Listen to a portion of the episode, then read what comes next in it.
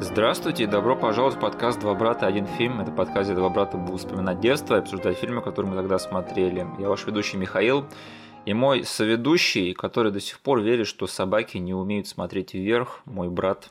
Денис.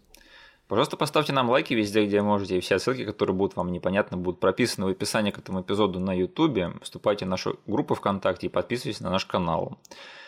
Ну что ж, и я всех слушающих также приветствую на нашем третьем ежегодном марафоне по любимым актерам. И так что, Денис, тебя в первую очередь я тоже приветствую и добро пожаловать в Уэслипедию. Ну что, Денис, э, ты можешь, э, не знаю, там без визуала поднять карточку судейскую типа от 1 до 10 этого названия? Нет. Это лучше, чем я ожидал, но далеко от идеала. Ну слушай, у меня было э, два названия варианта. Э, Уэслипедия и ночные снайперы. Ой, блин, нет. Ну, из двух зол, понимаешь, я выбрал очевидно. Да, все, Уэслипедия, неплохо.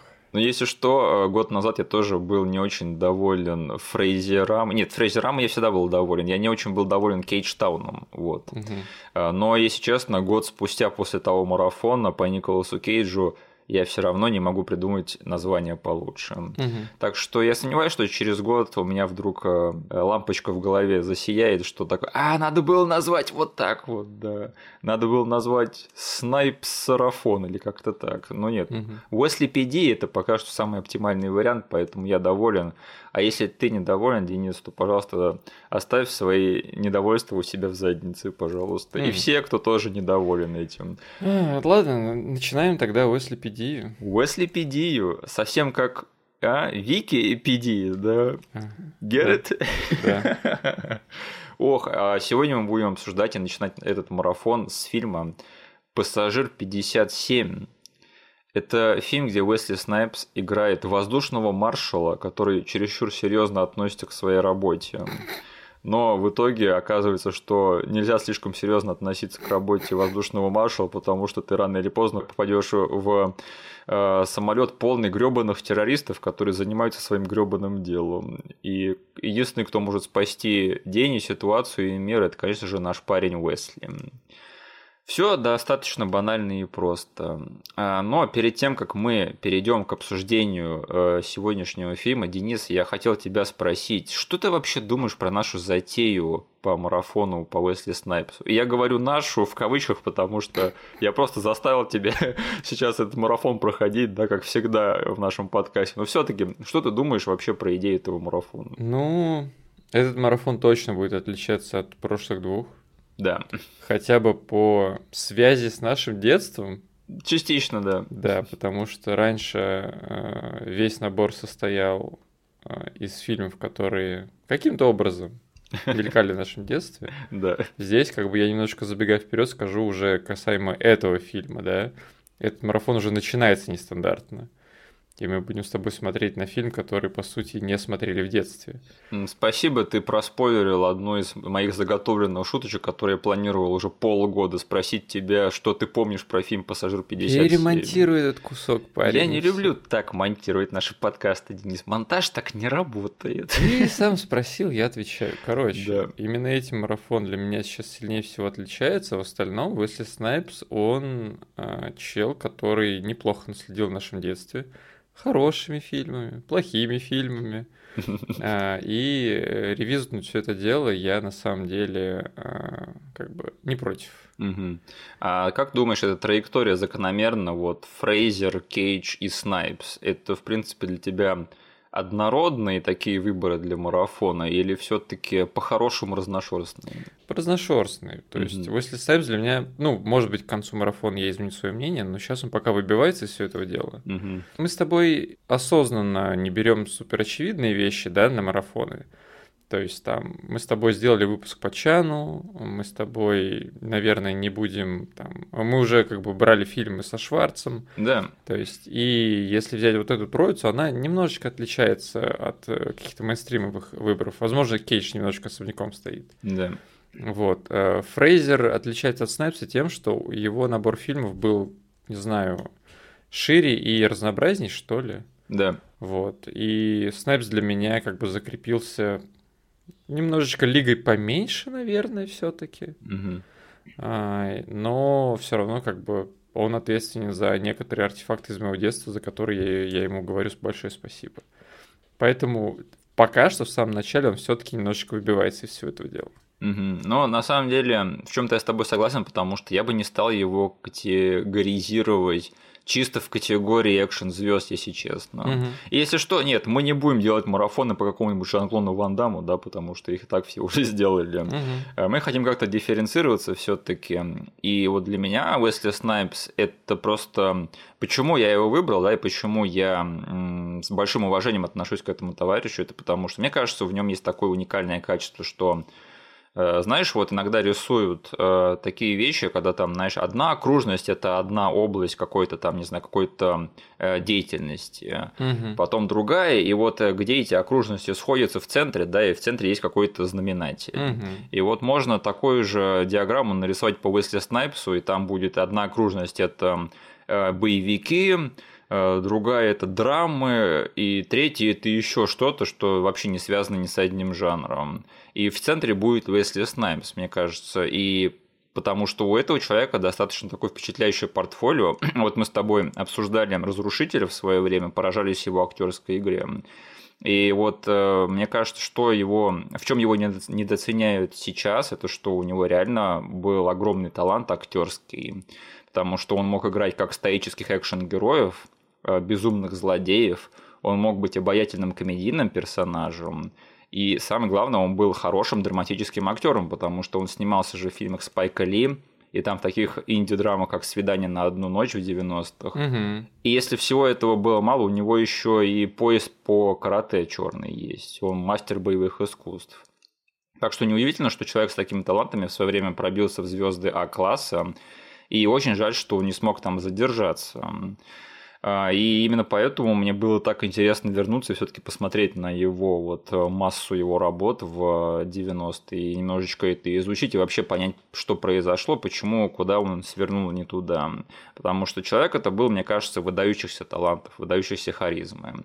И это просто не очень хорошо транслируется сейчас, это не очень хорошо перевелось в наше время. И я бы хотел разобраться, что тут произошло. Некоторые вещи всем известны, да, но, может быть, и вот в изучении этого марафона, как всегда у нас с тобой последний пару раз тоже было, мы с тобой найдем какие-нибудь закономерности в том, как сложился его профессиональный путь. Слушай, а под третьим кругом да. ты подразумевал именно карате? Да, пускай это будет так. Okay. Он типа мастер боевых искусств. Я чуть подумал, что ты имел в виду мастерское уклонение от уплаты налогов. Денис, теперь ты совсем-совсем далеко забегаешь в наш подкаст, потому что я хотел об этом поговорить вообще в самую последнюю очередь, в нашем последнем эпизоде. А, меня просто заинтересовал этот мистический круг, который ты сначала типа охренел, что-то совсем не связано с кинематографом. Я просто как человек, который знает там плюс-минус как-то поверхностно биографию этого чувака, подумал, о чем он говорит? О налогах, что ли? Ну, видимо, драмы, боевики, карате и тюрьма. Вот эти четыре окружности, и а. посреди них Уэсли Снайпс, к сожалению, да. Очень хотелось бы, чтобы этого четвертого слагаемого тут не было, да, но не сложилось. А, и еще я думаю, что вот важно сказать, что это все-таки был один из первых актеров, который, ну, в нашем поколении, да, а, на наши лайф эти спены, который пришелся из тех, кто, знаешь, на мой взгляд, превзошел статус звезды черного кино, так в кавычках. Угу. Потому что вот кино, снятое афроамериканцами, их с их участием, постоянно пытаются спихнуть в какой-то такой киногетто, мне кажется. Да. И, ну, есть там известные темнокожие актеры, но всегда думаю, ну, это звезда черного кино.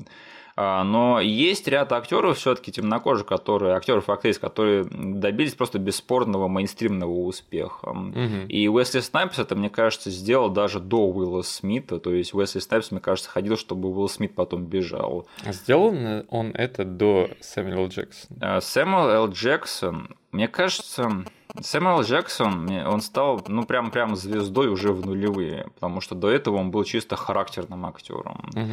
А вот прямо звездой кино, который может единолично тащить на себе маркетинговую кампанию и целый фильм, которому могут доверить бюджет большой, э, я бы не сказал, что Сэмюэл Джексон, не знаю, он, а он до сих пор вот он является таким. Мне, мне кажется, Сэмюэл Джексон это бесспорно как бы уважаемый актер, но ну, под него одного, я не знаю, могут ли выделить целый там большой боевик. Всегда нужен Райан Рейнольдс, да, рядом бегающий. Какой-нибудь Райан Рейнольдс, какой-нибудь Брюс Уиллис, в общем, зачастую его ставят, чтобы он поддержал э, белого парня, да.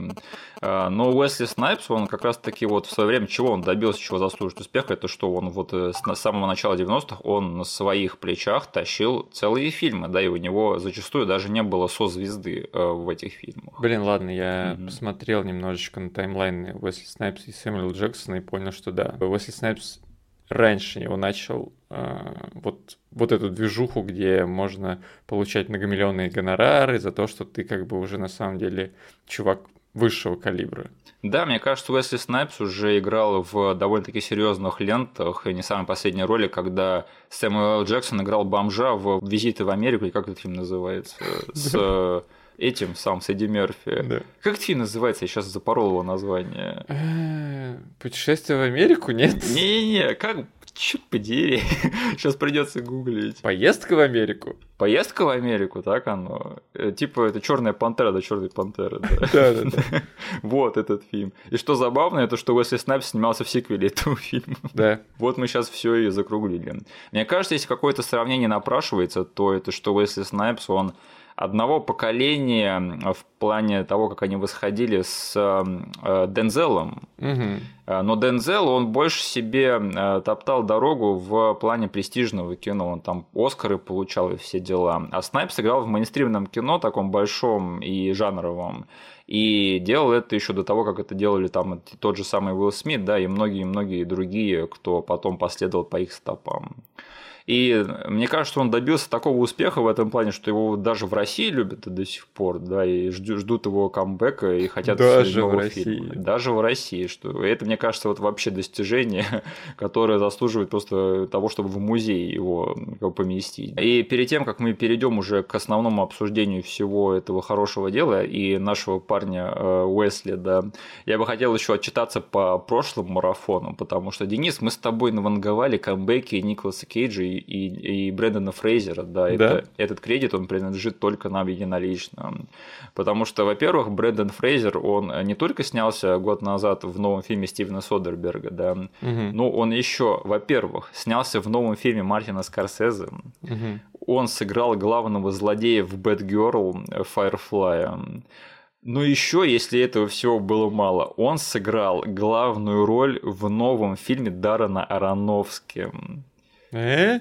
Под названием «Кит с девчонкой из Stranger Things. Ты прикинь, Брэндон Фрейзер главный актер в новом фильме Ароновски. в этом году выходит. Офигеть. Мы, конечно, чувствовали, что Фрейзер там работает над камбэком уже два года назад, но не настолько, да, то есть, что это настолько все выцвело, это, это прям, не знаю, это так здорово, я так рад за Фрейзера. Ну, он просто ждал отмашки от нас. Да, да, это все, это все наша заслуга. А, ну и Николас Кейдж, да, со времен нашего марафона, с ним вышло несколько примечательных картин, та же «Свинья», свинья, та же тяжесть таланта. А, ну и коллективное мнение, что его все-таки прокатили на последнем Оскаре со свиньей, это тоже очень большая несправедливость. Угу. Но самым большим а, вангованием со своей стороны с, по поводу Кейджа, я считаю все-таки, что вот год назад, когда мы закрывали его марафон, я сказал, что на Disney Плюсе должны снять новую часть «Сокровищ нации». И знаешь, что на Disney Плюсе будет сериал по «Сокровищам нации». О боже ты, тебя прослушивают. Без Кейджа, правда, к сожалению, но, видимо, меня не дослушивают, понимаешь? Если бы они меня послушали, наш марафон до конца, то они бы позвали Кейджа в этот сериал. А там будет какая-то э, бескейджевая шняга, которую можно не смотреть, скорее всего. Может, он там как камео проскочит. Не, ну если этого не будет, то я не знаю, это я этому сериалу единицу поставлю, даже смотреть не буду. Так что я считаю, что Уэсли Снайпсу тоже нужна наша помощь и наше вангование. Кто знает э, через год, да, что с ним может произойти. Э, если что, его камбэк, он потихонечку бурлит, закипает, поэтому я очень надеюсь, что мы через там год-два тоже будем поражаться тому, что мы предчувствовали его камбэк. Ну что ж, Денис, скажи, что ты помнишь о фильме «Пассажир 57» из своего детства? Ха-ха, это шутка, которую ты проспойлерил. Э, ну слушай, да, мы с тобой, не знаю, опять же, в кавычках мы с тобой, но я решил все таки начать этот марафон с фильма, который мы не смотрели, потому что я когда сунулся смотреть там фильмографию э, Уэсли Снайпса под этот марафон, я подумал, что у нас не хватает там э, парочки фильмов. И я такой подумал, ну что ж что делать-то? Ну, разрушителя мы уже обсудили, да. да. Э, Вонг Фу с пожеланиями, как этот фильм называется, про трансвеститов мы с тобой не смотрели, к сожалению. И что еще выбирать из всего этого я так и не допер, поэтому я такой подумал, мне всегда был интересен фильм «Пассажир 57», который я не смотрел. Так что я с радостью это объявляю, что, ребята, мы третий раз в истории этого подкаста обсуждаем фильм не нашего детства. А, можешь вспомнить два других случая, нет? Нет, подожди, подожди. Ты серьезно? Подожди. Нет, я так и знал, что тебе плевать. Подожди. Это были фильмы, которые ни ты, ни я в детстве не смотрели, да? Да.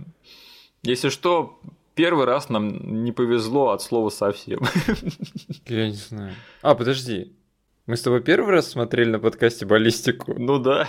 А, почему-то я подумал, что ты ее в детстве смотрел. У меня тогда была гениальная идея раз в месяц обсуждать фильмы, которые могли быть в нашем детстве, но так туда и не затесались. И, в общем, мы посмотрели, ужаснулись, и я больше не стал пропихивать эту идею. Ну что еще было?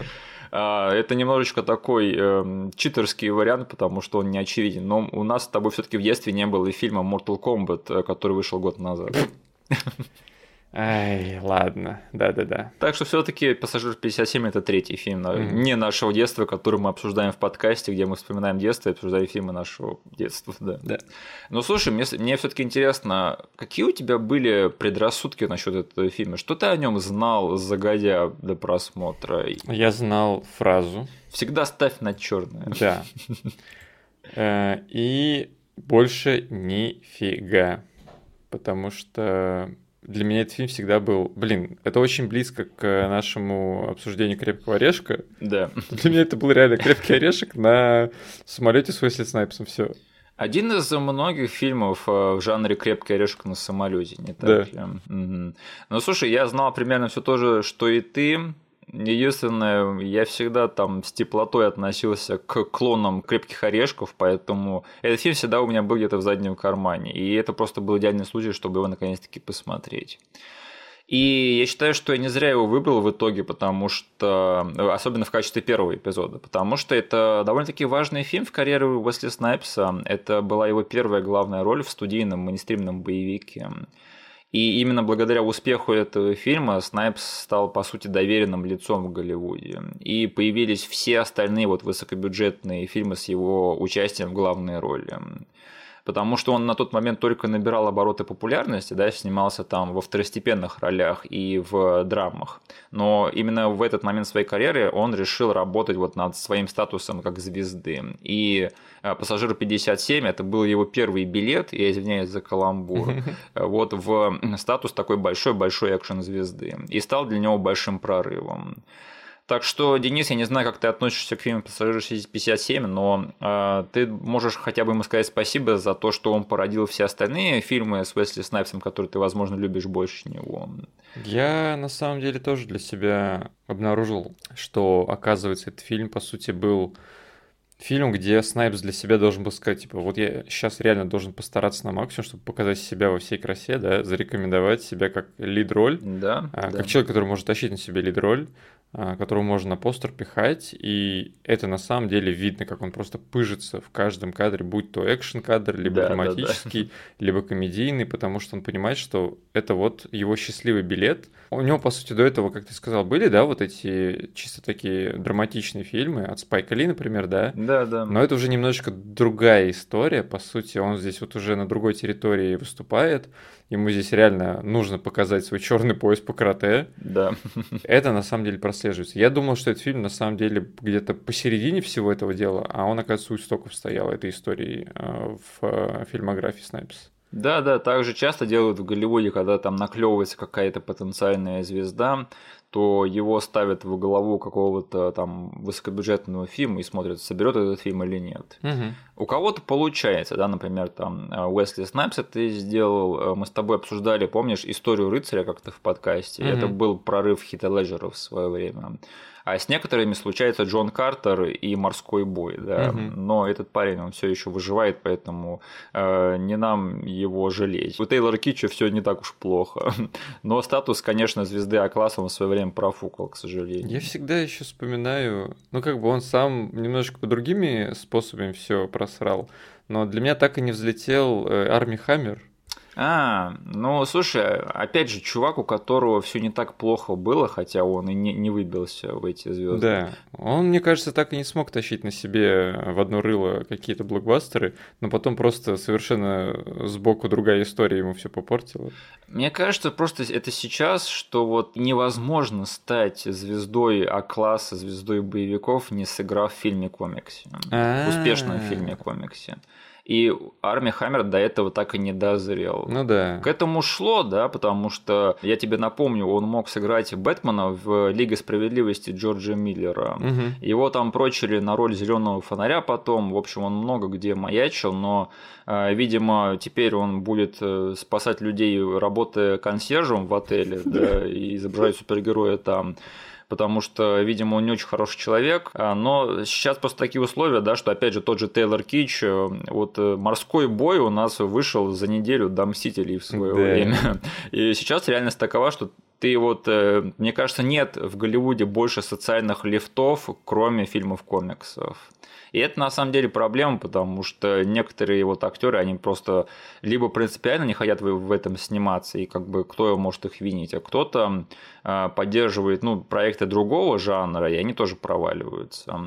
И вот, знаешь, мне больше всего жалко, наверное, какого-нибудь Оскара Айзека, да, потому что это человек харизмы и таланта там уровня молодых а, Роберта Де Ниро и Аль Пачино, и ему приходится сниматься в «Лунном рыцаре». Да на Disney Плюсе, то есть то, что даже в кинотеатрах-то не показывают. И это та реальность, которой очень многим талантливым актерам, которых я пробился, сейчас при, приходится идти на компромисс. Но да. он еще присосался к франчайзу Звездные войны. Да, да. Но опять же, я бы не стал жалеть Оскара Айзека, да, да у него все хорошо в карьере, намного лучше, чем у нас с тобой. Но опять же, тот факт, что он бы лет 40 назад играл бы в крестных отцах, да, да. сейчас ему приходится играть в Лунном рыцаре и в Звездных войнах. И это не очень хороший показатель э, того кинематографического поля, в котором мы живем. Угу. Но возвращаясь к пассажиру 57, э, фильм, который вышел во времена, когда все было хорошо в кинематографе, да. 92 год, на самом деле. Я почему-то думал, что этот фильм ближе к середине 90-х. А да, он да. Очень рано на вот этом вот поле уже выступал. По сути, что там, пару лет после крепкого орешка второго прошло, да? Да, да. Но если что, разница между фильмами 80-х американскими и фильмами 90-х, она очень-очень яркая но при том, что эти фильмы, они очень быстро сменились mm-hmm. между собой, то есть буквально там за один год. И очень легко отличить фильм, который был снят в 80-е, от фильма, который был снят в 90-е, даже в самом начале 90-х. Mm-hmm. Фильм снял Кевин Хукс, э, человек с очень впечатляющей карьерой на телевидении. Но... Я просто офигел, да, что да. этот чел только успел наснимать за свою карьеру. А он успел наснимать все. И, по-моему, до сих пор снимает. Да. В плане э, кинокарьеры там особо ничего примечательного. Ну, «Пассажир 57», мне кажется, его самое известное кино до сих пор. А тут на самом деле намного интереснее кредит сценариста, потому что Стюарт Рефил это был его сценарий изначальный, который mm. немножечко подкорректировали. Если что, это режиссер любимого фильма Пола Рада «Мак и я». Серьезно? Тот самый, который Пол Рад приносит Конану, да, и его фрагмент, где там пацан на кресле каталки слетает с обрыва и появляется пришелец и смотрит на это все. И, в общем, изначально он продал этот сценарий студии, где а, иранские террористы захватывали самолет. А главный герой э, в отместку похищал исламских священнослужителей и обменивал их на заложников у этих террористов. И, в общем, продюсеры посмотрели на это сказали, что сценарий вроде бы неплохой, но из-за этого фильма могут кинотеатры начать взрывать, если мы это выпустим.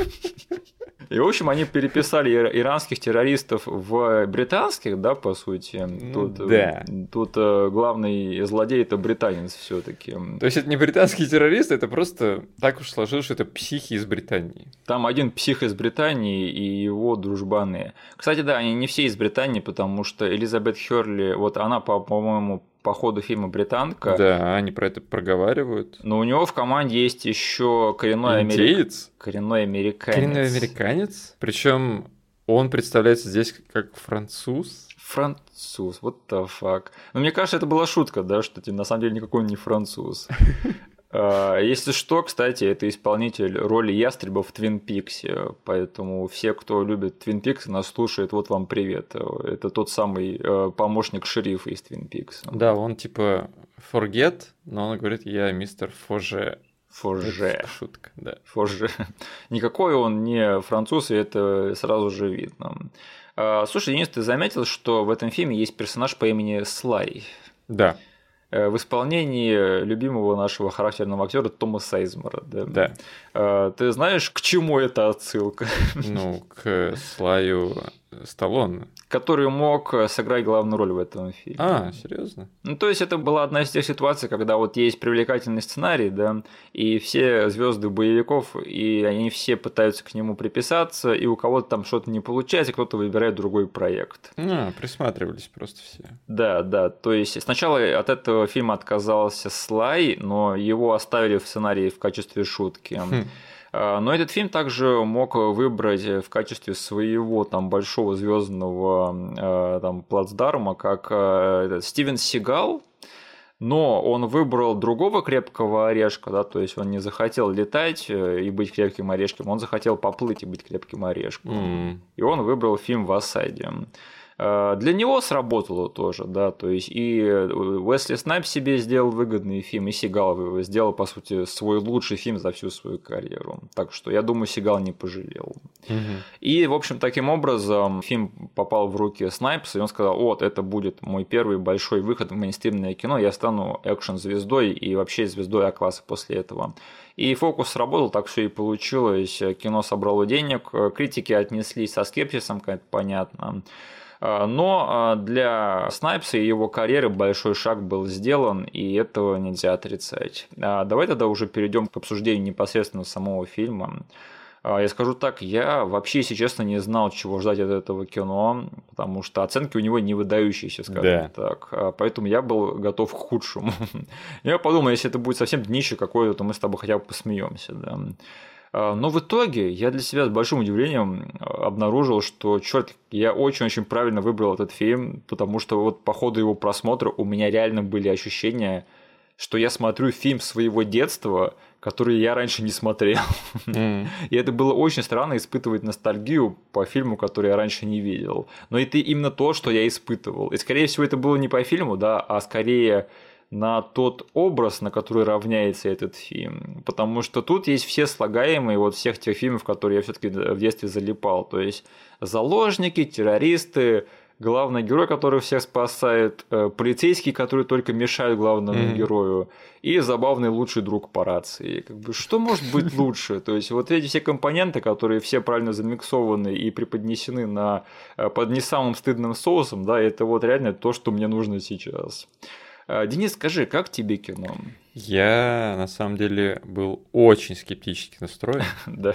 Потому что этот фильм не мелькает ни в каких топах, да, то есть по нему там с ума не сходит и не ностальгирует сейчас в интернете, он не мелькает где-то как скрытый джем или вещь, которая стала культовой.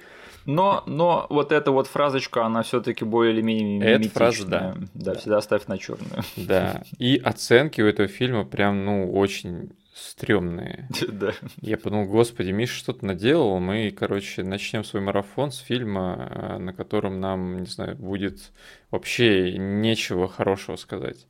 Но я просто офигел от того, насколько это компетентно хорошо снятый фильм. Да? Он реально не мусорный, не трешовый, он очень крепкий, он, не знаю, со своим, на самом деле, каким-никаким, но стилем. Да. Это все равно такой, знаешь, а, чисто фильм из 90-х. Да. То есть, блин, саундтрек дженерик 90-х, но все равно тут и там а, он приправлен каким-то вот своим характером.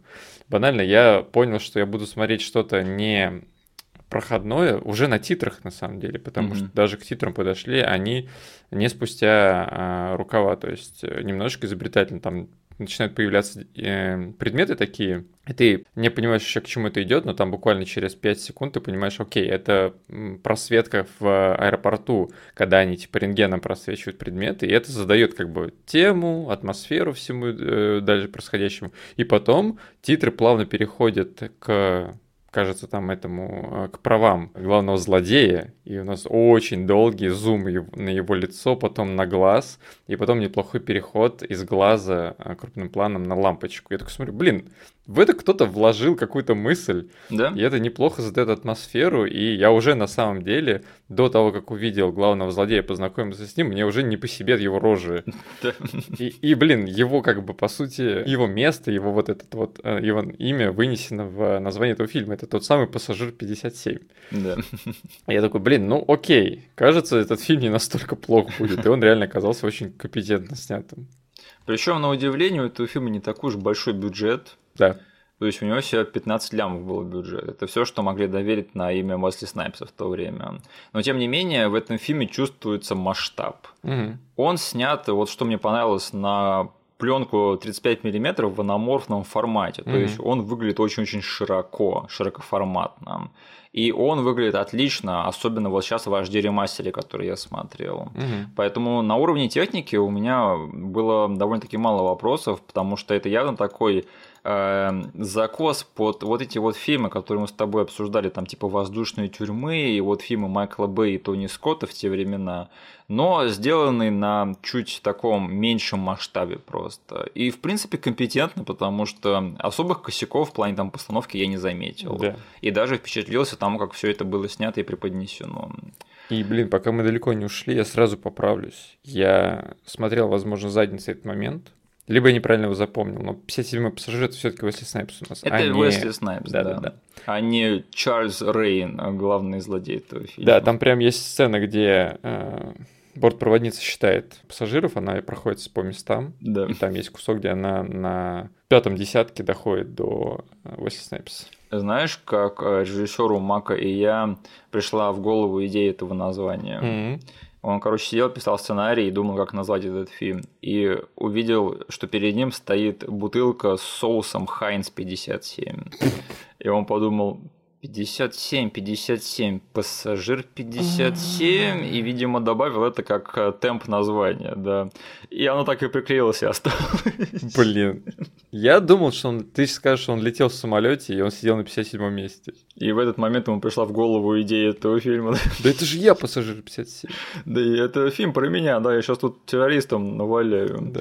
А, слушай, Денис, как тебе Уэсли Снайпс в этом фильме? Ты уже сказал, да, что ты заметил, что он очень-очень старается показать себя как звезду в этом фильме, и я с тобой на самом деле согласен. Да, так, ну мне понравилось, что Уэсли Снайпс в отличие от других менее физически одаренных актеров, да, он прям с первых же минут тебе показывает, насколько он классно умеет драться. То есть, по сути, там есть кусок вот с этим флешбеком, как его жена умирала. И это происходит под его, по сути, воркаут, да, где он тренируется и выбивает дерьмо из груш. Да, да, да. Мы сразу понимаем, окей, этот чел, скорее всего, все трюки будет свои выполнять сам. Да. Он так и делает. А, и я, на самом деле, был удивлен, насколько Уэсли Снайпс уже тогда ну, я просто не сильно был знаком с его, и сейчас до сих пор не сильно знаком с его вот этой вот э, карьерой, где он со Спайком Ли тусил. Да. Я до сих пор не смотрел все эти драматические фильмы про, э, типа, гетто и про всю эту тему. Ты не смотрел «Лихорадку в джунглях»? Не смотрел. Вот. И мне было очень эм, приятно увидеть, что Уэсли Снайпс не только в экшн-сценах может что-то показать. Угу. Потому что здесь есть моменты, где ему нужно кому-то, не знаю, там, отчитаться, доказать, что на самом деле все очень серьезно, что происходит, пожалуйста, поверьте мне. Угу. Или там допрашивать злодея и реально злиться на него, и там сходит с ума из-за того, что какая-то дичь происходит опять, он там жену потерял в заварушке, здесь как бы заварушка вообще на целый самолет. Поэтому я на самом деле очень э, неплохо отнесся к Уэсли Снайпсу. Он хоть и в самом начале своей карьеры вот такой вот большой звезды, но он уже может что-то нам показать как зрителям. Э, было здорово, что ему прописали какую-то трагическую backstory, да, да, потому что обычно персонажи в rip-off ах э, крепкого орешка, они опять же там какие-нибудь а, разведенные и пытаются воссоединиться со своей женой, либо у них вообще нет никакой э, backstory, да, они просто чуваки. Угу. А тут у него, по сути, вот все, что с ним происходит в этом фильме, это помогает ему преодолеть вот эту вот травму, да, которая да. у него случилась с его женой.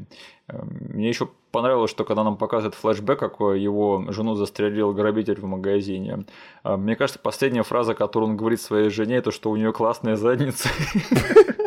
это так по-черному на самом деле. Вот белый главный герой, он бы последнее, что сказал бы своей жене в этой сцене, он бы сказал, я люблю тебя там или что-то такое. А он сказал, а, классная задница. Ну, ты должен сказать, чтобы, что для людей, которые не смотрели этот фильм, это было не в момент, когда она уже мертвой валялась. Это до того, как заварушка началась, потому что они там раз разошлись по магазину. А то, блин, ты сейчас наговоришь на нашего парня Уэсли. Я сейчас себе это представил, как бы это могло выглядеть. Звучало именно так, Миша. Она лежит умирающая в луже крови, да, у тебя классная задница. И ты еще тут говоришь, ну это так по-черному. Или она там умирает, а он тренируется, садится такой грустный. Блин, у нее была такая классная задница. Я другой такой классный черный задницы ненавижу. Ох, я извиняюсь. Нет, конечно же, это было не так, но я просто про себя подметил, что это последнее, что он говорит своей жене. Да. Перед тем, как в этот магазин вторгается грабитель и ее застреливает. Сэмюэл Джексон. Сэмюэл Джексон в роли бомжа. А, нет, но шутки в сторону. Я тоже заметил, что Уэсли Снайпс, он понимает всю ответственность, которая лежит на его плечах, поэтому он тут и каскадерскую работу всю выполняет, то есть они взяли на вооружение его поезд по карате, а, но и они просто очень правильно использовали всю его природную крутизну, да, потому что тут эм, каждая вторая дамочка в этом фильме, она на него засматривается и тоже отмечает, какая у него крутая задница. Потом его дружбан еще отпускает комментарии по поводу его моджи, да. Да, да, да. Так что Уэсли Снайпс Снайпса использовали, и он сам себя использовал прямо вот как полагается. И мне кажется, что это в каком-то смысле стал такой, стал такой моделью, чертежом для того, как его впоследствии в этих боевиках, то есть с какой стороны его показывали. Но да. у меня есть комментарий, я вот себе записывал по ходу фильма, угу. касаемо вот очень близко к тому, что мы сейчас обсуждаем. Да, Уэсли Снайпс старается, да, Уэсли Снайпс хорошо играет в рамках этого фильма, это все заметно, но черт возьми, я бы ну, возможно, в 90-х, в самом начале это было нормально, но сейчас я бы уволил человека, который был в ответе за костюмы Уэсли Снайпса. Потому что вот этот вот его образ, когда они... Ну, его типа когда Слай сажает на самолет, да. Уэсли Снайпс типа крутой идет, у него вот э, на нем черная, большая такая мешковатая, не черная, синяя э, рубашка, да. синие джинсы, и вот этот образ у меня вообще за весь фильм так и не смачился с, вот, с главным героем, который всем надерет задницу. Он немно, немножечко мне вставлял палки в колеса в плане того, что я должен был поверить, то, что да, это наш классный чел, это глава охраны целой авиакомпании. И я смотрю такой, блин, кто тебе костюмы выбирал? Мне кажется, что Уэсли Снайпс сам себе их выбирал.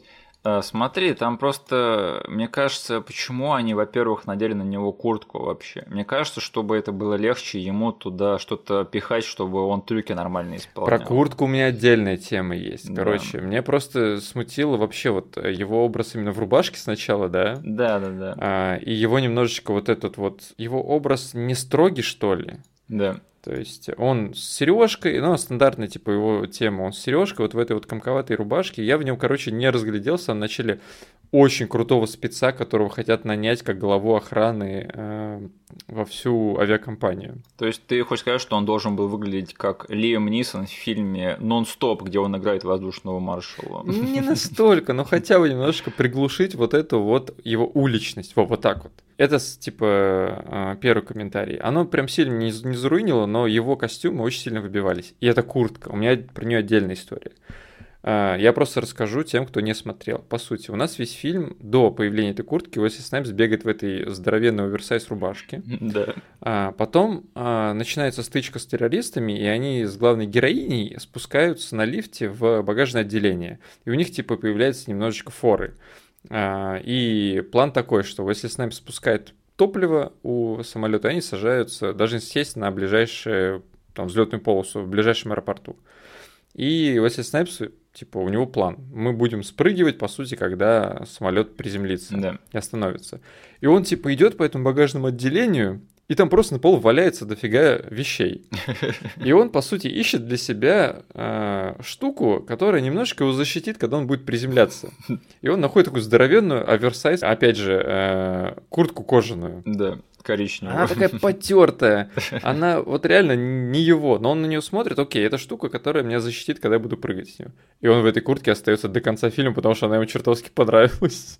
Э, ну, слушай, я вот тоже смотрел на эти вещи, обращал на них внимание. Но мне кажется, что это просто вкусовщина, потому ну, да, что да, да. Уэсли я... Снайпс явно смотрел на себя в этом фильме и думал, я выглядел супер круто. Да, но я, я просто со своей стороны не могу не сказать, что для меня это было не прям э, полное вливание в образ. Я такой смотрю, чел, ты в этой куртке смотришься немножечко странно. Как будто бы ты прибежал из фильма Спайка Ли. Типа того. Там прям даже вот на кинопоиске есть несколько кадров, где э, Уэсли Снайпс вот в этой куртке стоит на этой ярмарке, да, и она делает из него такого широченного чувака, комически широченного. Э, ну слушай, я сомневаюсь, что это все было сделано не с подачи самого Уэсли Снайпса. Да, да. И главное, чтобы ему нравилось, как он выглядел в этом да. фильме. Потому что, э, как бы, я, я вот единственное, как это все оправдывал, что, типа, ну, скорее всего, такая была мода, да, скорее всего, он подумал почему-то, что нет, вот если я буду братишкой в главной роли в таком фильме, да, то я буду вот выглядеть именно вот так вот. Угу. Поэтому это нормально, на самом деле, просто издержки времени, издержки стиля и культуры. Угу. А, да, но это очень в твоем стиле было докопаться до чего-то такого. Не спасибо тебе ну, большое. Сорян, сорян. Я обращаю внимание на никому не нужные мелкие детали, иногда э, спотыкаюсь об них. А, ну слушай, этот фильм, он не только выглядит, в принципе, неплохо по технике, возвращаясь к этому, к режиссуре вообще, но этот фильм даже меня, не знаю, по постановке и сценарию где-то в паре мест удивил, потому что хотя бы сцена, где нам представляют персонажа Уэсли Снайпса, чем он вообще занимается, она сама по себе забавная, потому что я не смотрел этот фильм раньше, я точно не знал сюжет, ну, я себе имел представление, что это крепкий орешек на самолете номинально. Но всех перипетий сюжета я, конечно же, не знал. И ты помнишь, как нам представляют Снайпса в этом фильме? А, причем, я думаю, этот эффект, он имел место быть еще и в кинотеатрах, когда ребята на него в те времена ходили. Да. Потому что ты идешь на фильм, где Уэсли Снайпс а, прям на постере, да, и в трейлере, скорее всего, он там раздавал люлей налево и направо, а в этом фильме он у нас сидит в самолете сначала, я думаю, окей. Потом достает пистолет и такой, окей. Да, да, да. И он представляет его э, голове стюардесс. Я понимаю, что происходит? Да. Они что, реально меня э, обманули всей своей рекламной кампанией, постерами и прочим? И в этот момент я прям реально, ну, как бы такой, мое почтение, фильм, ты неплохо меня э, на какое-то время запутал. Я удивился, и это было здорово, потому что вот боевик из начала 90-х, ну чего он может меня удивить? Но на, на момент они меня поймали все таки Я да. такой подумал, а, стоп, вы меня подловили, неплохо, неплохо. Я такой, э, это было реально немножечко удивительно видеть, что, типа, на самом деле, возможно, он злодей в этом фильме. Да. Чего? Я всегда воспринимал э, фразу «всегда ставь на черное неправильно», что на самом деле Брюс Пейн будет э, тут главным злодеем. А нет, оказывается, что все это тренировка, да. Э, я уверен, вот эти тренировки тренировки воздушных маршалов и стюардесс, они именно так и проводятся. Вот конечно, в таких убедительных декорациях, да, они там созываются столько массовки ради этих тренировок. Все именно так и происходит. Потом аплодирует э, стюардессе, которая дала по шарам нашему инструктору. Да, судя по всему, достают там настоящий пистолет на тренировках, представляют головам. Это все именно так и происходит, да. Ну или, по крайней мере, до 11 э, сентября все точно так и было. Да. А, но, во-вторых, если одного удивления в этом фильме было недостаточно, они меня еще раз потом удивили, потому что я не в курсе был, что тут снялась совсем-совсем молодая Элизабет Херли. Да. И э, изначально в роли абсолютно обычной стюардессы. Очень такой приятный, который тебе, знаешь... Я вот так ощутил, типа, э, с ней знакомят нас, она очень приятная, очень дружелюбная. Я думал, окей, э, это неспроста, скорее всего, с ней произойдет что-то ужасное. Да, потому что нам ее ставят в пару с другой стюардессой, да. которая явно выделена как такой любовный интерес Снайпса и как главная женская роль. А Элизабет Херли представляется как подружка этой э, стюардессы, и типа что ее, скорее всего, будут использовать как пушечное мясо. Да. То есть она тут будет истерить, она будет главной damsel in distress в этом фильме. Угу. А в итоге оказывается, что она одна из главных злодеек. Да. Этот фильм постоянно играл со мной в какие-то ментальные игры, потому что тут главного героя представляют как злодея, а потом обманывают этого, а потом одну из злодеев представляют как одну из героинь, а потом обманывают это. И на самом деле, опять же, для фильма того времени, да, который я, в котором я должен все просчитывать там э, на 10 шагов вперед, фильм 30-летней давности, если что, Э, это неплохо. Два раза меня подловили. Угу. И она остается злодейкой до самого конца, и там даже что-то мутит злодейское. Э, я прям был ну, дважды поражен. Угу. Я так понимаю, ты тоже был приятно удивлен этому сюжетному повороту. Да, я это не выкупил вообще, но моя супруга э, она раньше меня это увидела угу. и сказала, о, она, скорее всего, злодейка, потому что она очень странно улыбнулась нашему злодею, когда она проходила по всему салону угу. и спрашивал, типа, какое блюдо, и там, типа, кажется, Брюс Пейн какой-то стейк вроде заказал. Вот, и она очень подозрительно ему улыбнулась. Я подумал, что она, типа, просто приятный человек. Да. А, а моя супруга сразу такая, э, что тут нечисто. И, кстати, именно она спрашивает у коренного американца про его фамилию. Да. К чему это? Это что она она типа тут намекает на то, что она сама не выкупает его французскую фамилию. К, к, к этому шло. Скорее всего, да. В mm-hmm. рамках, то есть, такого обычного разговора она решила еще раз его подколоть. А, ну и да, я просто, извините, я как мужчина не могу это не отметить. Э, Лиз Херли в 92 году очень красивая женщина. Угу. Она еще до того, как я укоренилась в ролях такой, знаешь, фем фатали из ослепленных желаний. Да? И Остина Пауэрса. И Остина Пауэрса. А, видеть, как она тут притворяется добренькой, да, в первые, там, в первом акте этого фильма, это то еще зрелище. Она, оказывается, может играть и, в принципе, не самых отмороженных дам. Да. Так что, да, я был удивлен, было, было здорово видеть вообще в этом фильме в такой роли. А, так что да, для рядовой кальки с крепкого орешка вот все эти моменты, спасибо этому фильму за них. А, и как бы этот фильм, он в остальном-то явно такое порождение своего времени. Мы с тобой вот недавно обсуждали клоны крепкого орешка в эпизоде по крепкому орешку 3. Угу. И мы там говорили, что в те времена разрабатывали там крепкий орешек в Евротоннеле, да, в пещере, там на космической станции. А, вот этот фильм это крепкий орешек на самолете, и он вообще не пытается притворяться вообще ничем другим. Угу. И знаешь, я вот единственное все думал, каждый раз, когда я вижу фильм а, с сюжетом а-ля крепкий орешек на самолете, я всегда вот думаю о чем. Денис, ты когда-нибудь летал на самолетах? Да. Ты видел, сколько там пространства? Да. Немного, да? Да. То есть стоят ряды э, сидений, да, кресел, и все. Особо там не разойтись нигде. И я все думал, как они вот в этом фильме обойдут эту проблему, как они устроят целый крепкий решек на одном самолете пассажирском. Угу. И оказывается очень просто, потому что весь второй акт этого фильма происходит на Земле. Да. И сначала я такой подумал, вот the fuck. Мы совсем, что ли, не вернемся в этот самолет и, и меня обманули. Но в конце концов, я думаю, что он того стоило, потому что они как-то разнообразили это действие, да, и э, это все пошло, мне кажется, в итоге на пользу этому фильму. Я где-то посередине между положительно и отрицательно, угу. потому что концепцию крепкого орешка на самолете я всегда воспринимал как э, очень-очень большую ловушку на самом деле. Да. По той же причине, которую ты сказал, типа, ты можешь на самом деле взять двухэтажный самолет, где есть типа два реально пассажирских этажа. Да. Такие фильмы есть. И у них еще есть получается багажное отделение, но это все равно мало, это не небоскреб, блин, где можно устроить кучу интересных сетписов, где можно реально какой-то прогресс и хорошую географию показать. Это все равно будет чертов самолет, блин. Да, да. Вот, это очень большая ловушка. И на самом деле для меня до сих пор нету ни одного идеального решения этой проблемы. Этот фильм попытался это сделать, и отчасти mm-hmm. это сделал, но он меня немножечко этим потерял в темпе, скорее всего. То есть я все-таки почувствовал, что они такие, блин, у нас чертов самолет. Ну, блин, ладно, давайте приземлимся в Алабаме, блин, и сходим на местную ярмарку. Да, да, да. И в этот момент у меня как бы фильм перестал быть пассажиром 57, он стал, блин, не знаю, посетитель ярмарки 57. И я тут немножечко в темпе потерял, потому что я понимал, что им все равно придется вернуться на этот самолет. Вот. И они, короче, садятся в этом аэропорту, и у нас с супругой спор такой, лайтовый, шуточный был. Такие, споримте, в третьем акте Уэсли Снайпс будет преследовать этот самолет и пытаться на него забраться. Как и произошло. Это, кстати, реально крутая сцена была. Типа, да, как в игрушечной истории. Ну ты, блин, вспомнил. Я не знаю, каждый раз, когда вижу вот это вот шасси, и на него кто-то залезает, я вспоминаю, как у Вуди пытался попасть своей петлей на этот болт. Денис, спасибо, ты навсегда сейчас для меня разрушил фильм по 57, я больше не смогу его пересматривать. Это все, о чем я теперь смогу думать.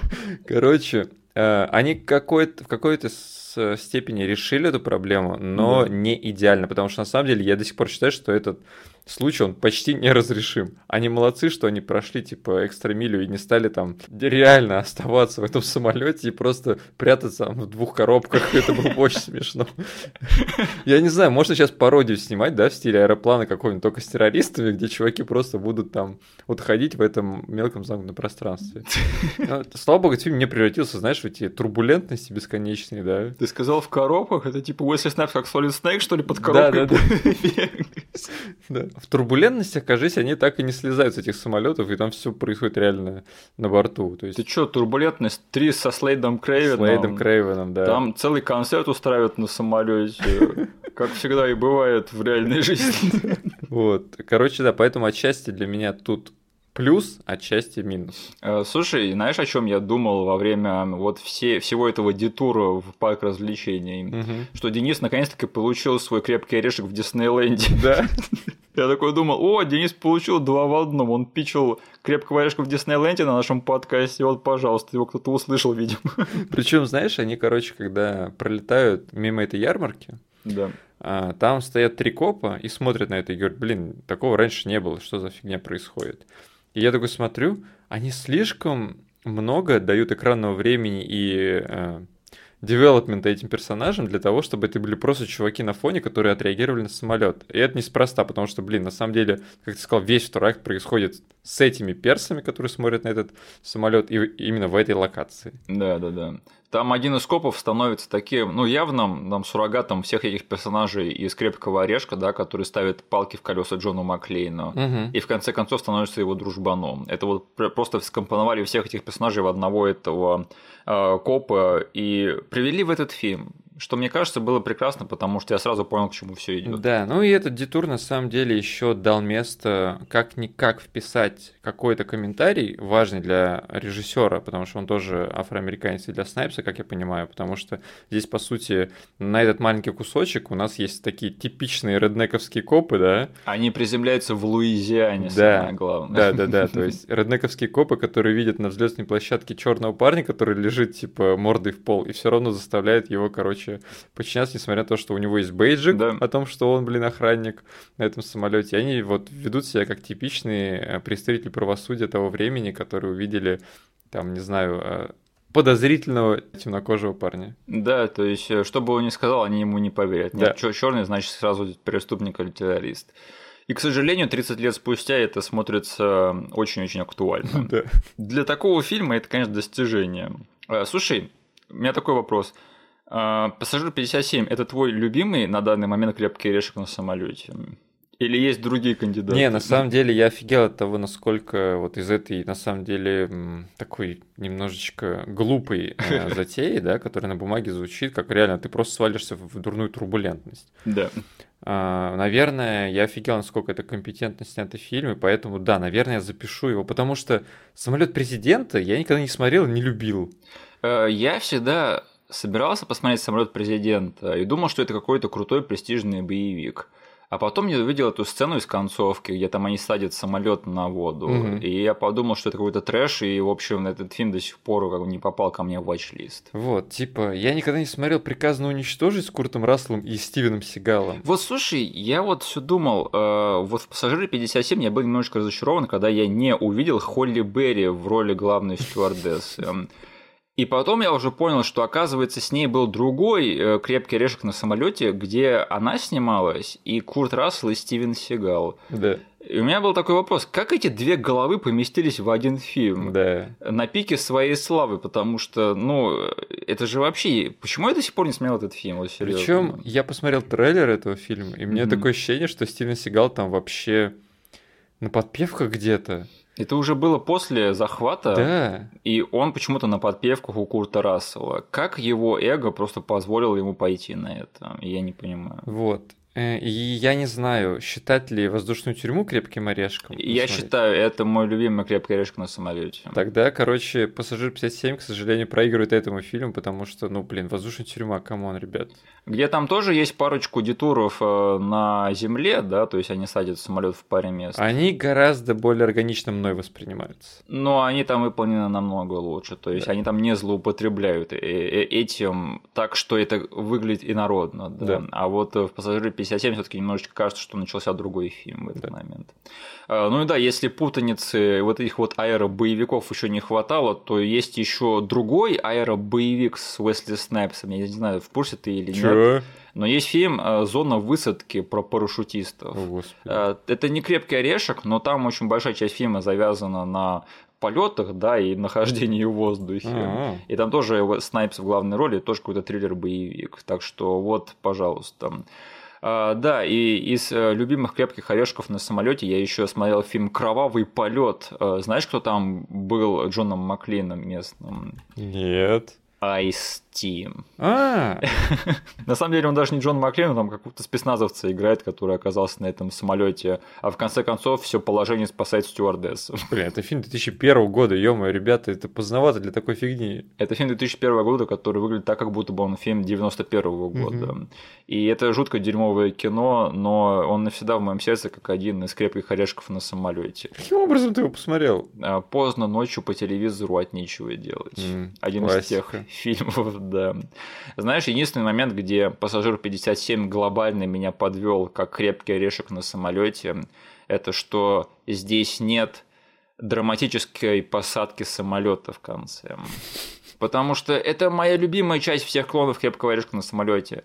Чувак, даже в турбулентности 3 со Слейдом Крейвеном они этого клоуна садят за штурвал, чтобы он посадил этот самолет, потому что Рутгер Хауэр, который один из главных террористов, он совершил самоубийство, и он единственный последний, кто мог посадить этот самолет. И Слейд Крейвен во всей своей э, Мерлин Мэнскосовской э, мейкапе, он садится за штурвал, чтобы посадить гребаный самолет в турбулентности 3. И этого нет в пассажире 57. Я был так зол, черт подери. Блин, даже в Ералаше был скетч про то, как паренек сажает самолет. Был такой? Да. Даже, блин, в крутой пике это было, да, на целый сериал растянули. И я так ждал, что тут тоже они грохнут обоих этих э, пилотов, и Уэсли Снайпсу, чуваку, который привык э, заниматься защитой пассажиров и быть э, воздушным маршалом, что ему придется сажать этот самолет, хотя он не умеет. И я был очень разочарован. Mm-hmm. Потому что, знаешь, этот фильм, одна из его главных, мне кажется, э, характеристик и главных бенефитов, это что он не злоупотребляет своим гостеприимством. Это очень-очень короткий фильм. Да, да 87 минут. Но такое. 83 минуты. А, господи. И мне кажется, что он в этом плане даже немножко перестарался потому что добавить ему лишних 5 минут, где Уэсли Снайпс героически и драматично садит э, самолет, и у него там пот катится, как в аэроплане, да, и заходит Уэсли, э, фу, какой Уэсли Нильсон, Лесли Нильсон заходит в кабину и говорит, мы все на вас надеемся, ребята, да. Вот это, это единственное, это была бы вот вишенка на этом торте, и я бы поставил этому фильму 4 звезды на Letterboxd. Угу. Так пришлось поставить 3,5 угу. всего лишь. Э, Тебе это бросило в глаза или тебе было плевать? Слушай, я почему-то понял, что этого не будет, когда они делали драматическое залезание на самолет. А, залезание достаточно, да. Да, то есть они взлетали драматично, а потом я понял, ну как бы все, что там делать. Ну и что ж, э, давай не забудем упомянуть э, того, кто играет главного злодея здесь, Денис. А кто его играет? Дамодар.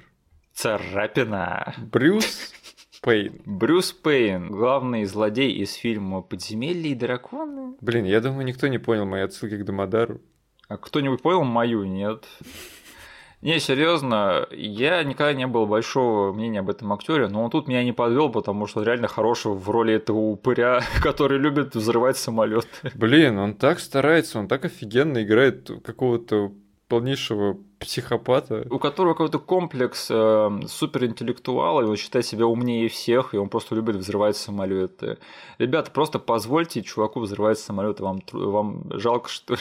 Единственное, что... Э, то есть, у него очень прикольный интродакшн этот фильм. Тут фильм начинается с него, по сути. Да. Там пролог весь завязан на том, что его вяжут копы. Причем я смотрю такой, что я должен чувствовать сейчас? Он вообще кто? Что он хочет? Он какую-то слишком безумную идею сейчас хочет провернуть. Он просто говорит, давайте без анестезии, режьте мне лицо, меняйте мне внешность. Я такой, вот реально отмороженный чел, окей, вы вот буквально одним предложением засетапили мне всю психовность этого чувака. Я еще знал, что Брюс Пейн будет, ну, в своем облике обычно да. в, в этом фильме. Я такой думаю, стоп, но сейчас же не дойдет до операции, да, не дойдет и не дошло в итоге. Я просто думал, сейчас, короче, начнется какая-то движуха в виде без лица. Ну, его лицо кому-то пересадит, он начнет типа изображать одного, другого. Это если Снайпс будет путаться, и в конце ему нужно будет выбрать, какого чувака с лицом Брюса Пейна пристрелить. И там заходит целая команда террористов в виде Брюса Пейна. Э, слушай, э, ты можешь мне объяснить этот момент, когда ему пытаются уже сделать эту операцию, да, вот-вот. Да. И он спрашивает у главного хирурга, сколько времени сейчас. Да. И хирург отвечает 12 o'clock, то есть 12 часов на часах. Да. И Брюс Пейн ему сворачивает шею. Да. Ты можешь мне объяснить этот момент? Я что-то не в куре. Ну, он понял, что, скорее всего, Брюс Пейн понимал, сколько у него есть времени угу. для того, чтобы провернуть эту операцию. И увидев, что на часах 12.00, да. он понял, что все ФБРовцы уже за дверью стоят. И ему нужно уже переходить из стадии «я спокойно лежу и просто прошу не вводить мне анестезию» в стадию «я беру заложника, чтобы скрыться от ФБРовцев». Я просто подумал, что он таким способом у него выявил то, что он его предал и заложил в ФБР. Нет, у меня было такое впечатление, знаешь, типа как в «Бесславных ублюдках», где там чувак показал три не да, так, да, да. и нацисты понял, что э, это засланный шпион. Блин, а может быть, фиг знает. Я считал это так, что человек просто понял, что все, по его душу пришли. Я просто подумал, вот сейчас он сказал 12 o'clock, и Брюс Пейн как-то это понял, и нам потом объяснят, как именно он сложил 2 и 2. Не. И этого не произошло. Не-не-не. Ну, в общем, этот момент странный. Я так и не понял, может, в монтаже что-то потерялось. Но я рад, что ни у одного у меня были такие вопросы. А, слушай, Денис, а ты бы меня сильно возненавидел, если бы я заставил тебя пересмотреть ради подкаста Dungeons and Dragons? Блин. Я где-то натыкался на отрывки из этого фильма. Зачем? Они болезненно выглядят. Я их зачем-то пересматривал. Да. И это такое днище, блин. Да, очень-очень жалко, что Брюс Пейн затесался в тот фильм, потому что у него была предрасположенность к тому, чтобы играть все таки хороших злодеев. Блин, классный чел. В этом фильме он реально некоторые вот просто сцены, как выстроены, он тащил на себе. Он вот этот как-то источал эту атмосферу от себя, да? Да. То, что реально с этим челом некомфортно находиться на одном самолете. Да, когда он там хватает э, пассажира, когда Уэсли Снайпс выпрыгивает на него, и он убивает его только чтобы сделать показательную казнь, это было круто. Блин, это было классно, на самом деле, когда да любом другом фильме бы, таком более среднем, да, угу. они бы этого мужика э, каким-нибудь образом спасли. Или растягивали бы как можно дольше эту э, телегу с тем, что вот, смотри, у него есть дети, у него есть кошка, ты сейчас убьешь его своими дурными действиями. И Уэсли Снайпс бы, скорее всего, сложил бы э, свою пушку, сказал, ладно, ладно, все. А этот чел просто на полуслове берет, вышибает ему мозги, берет другого пассажира. Говорит, все, типа, хватит думать, я уже второго сейчас пристрелю. Это был thug life просто, да. И давай не будем забывать, что в этот момент всегда ставь на черное, да, когда Уэсли Снайпс ему это говорит и бросает трубку, да. что он все-таки работает частично благодаря Брюсу Пейну, и тому лицу, которое он э, показывает после того, как он слышит эту фразу, да, потому что он там просто стоит такой с трубкой в э, руке у, у лица и не может поверить в то, что он сейчас услышал. Такой, он реально сейчас мне сказал, всегда ставь на черный, это черный парень, такой, окей. Я посмеялся с этого момента. Не, Брюс Пейн классный мужик, блин, реально. Слушай, знаешь, э, интересная хрень про фильм Dungeons and Dragons. А, я всегда видел в телезрителе анонс его видеосиквела, который будут показывать по телевизору. О боже. И я всегда видел, что там в главной роли снялся актер по имени Марк Даймонд. И я такой думаю, а, и там еще на превьюхе, на скриншоте, там был такой мутный белый чел с квадратной рожей. Я всегда думал, они, наверное, описались вот в этом описании. Там, наверное, либо Мэтт Даймонд или Марк Уолберг. Что? Я думал, что это один из них снялся в дерьмовом сиквеле Dungeons and Dragons. И много лет спустя я выяснил, что это реально ни один, ни другой, и просто какой-то, видимо, третий брат Мэтта Дэймона и Марка Уолберга по имени Марк Даймонд. bye. И не скажи, я полный идиот после этой истории. Блин, что ты раньше не рассказывал? Это чертовски интересный, интересный взгляд э, ребенка, который да. живет в России, через телезритель пытается найти внебрачного как-то брата Мэтта Дэймона и Марка Уолберга. И мечтает о сиквеле своего любимого фильма Dungeons and Dragons, который я засматривал на повторе в детстве. Блин, я тоже этим занимался. Чувак, когда там убивают Марлона Уэйнса, я плакал в детстве, вот серьезно. Он там в кисель ступает ногами, а потом его убивает Брюс Пейн. Серьезно, Дамодар, Царапин. Не, серьезно, они сняли вот фильм по вот этой вот ролевой игре, да, где можно напридумать вообще что угодно. Да. Лишь бы было подземелье, а, и Б, дракон. И это все до чего они додумались. Вот тот фильм, где Джереми Айронс такой... Прекрасно. Блин, серьезно. Не, я не буду тебя заставлять пересматривать это, но, но не знаю, может, как-нибудь один пересматриваем. А, Денис, скажи, я что-нибудь забыл обсудить с тобой? У меня есть несколько заметок с просмотра. Да, давай. Короче, у нас есть Брюс Пейн, и у него есть свои гуны. А, и эти гуны, вот если просто смотреть на их внешний вид, да, они создают впечатление самых некомпетентных и самых, блин, не знаю, он как будто их по скидке взял в каком-то магазине распродажи гунов. Ну, всех остальных разобрали там. Да, да, да. да. Ну, вот у нас есть, типа, лысый чел, которому даешь по башке, и у него три волоска, которые остались, они взлетают наверх. Знаешь, что не издевайся над этим челом, он выполнил офигенный трюк собственной персоны. Я потом скажу все про него. Подожди, я пока что про их внешний вид. У нас есть какой-то э, задрот, да который вот с мамой живет, и он такой, э, ему на почту падает письмо, типа, йоу, хочешь взорвать самолет? Он такой, ладно. Вот. Ну ты злой, блин. Есть коренной американец, который на самом деле большую часть работы сделал, молодец, типа он там даже подрался нормально с Снайпсом, но все равно выглядит он вообще не устрашающе и косит под француза. Вот. Но функционально вот этот чел, который, э, по сути, сначала он притворился э, чуваком, который подает э, еду. Да. Потом он э, притворился парамедиком. Да. А потом он, короче, еще и снайпером притворился. Я только смотрю, они, не, не осознавая того, они вписали в этот фильм злодея из вселенной Человек-паук. Это хамелеон. Блин. Это реально, это скользкий человек, который где-то на бэкграунде ходит, всякую фигню творит, потому что он может сливаться с толпой. Переодевается вообще во все профессии. Это реально хамелеон. И Ирина к нему подходит, такой, делаешь из меня придурка, да, я тебе сейчас покажу. Типа хамелеон драться не умеет, он как бы в этом фильме драться не умеет. Когда дело доходит до экшена, хамелеон огребает. Но когда нужно какую-то движуху навести, он первый. Блин, ну ты сморозил. Ну я тебе говорю, я не мог отделаться от ощущения, потому что вот этот еще твист со снайперами, он на самом деле меня немножечко удивил, потому что я думал, что все сейчас как бы...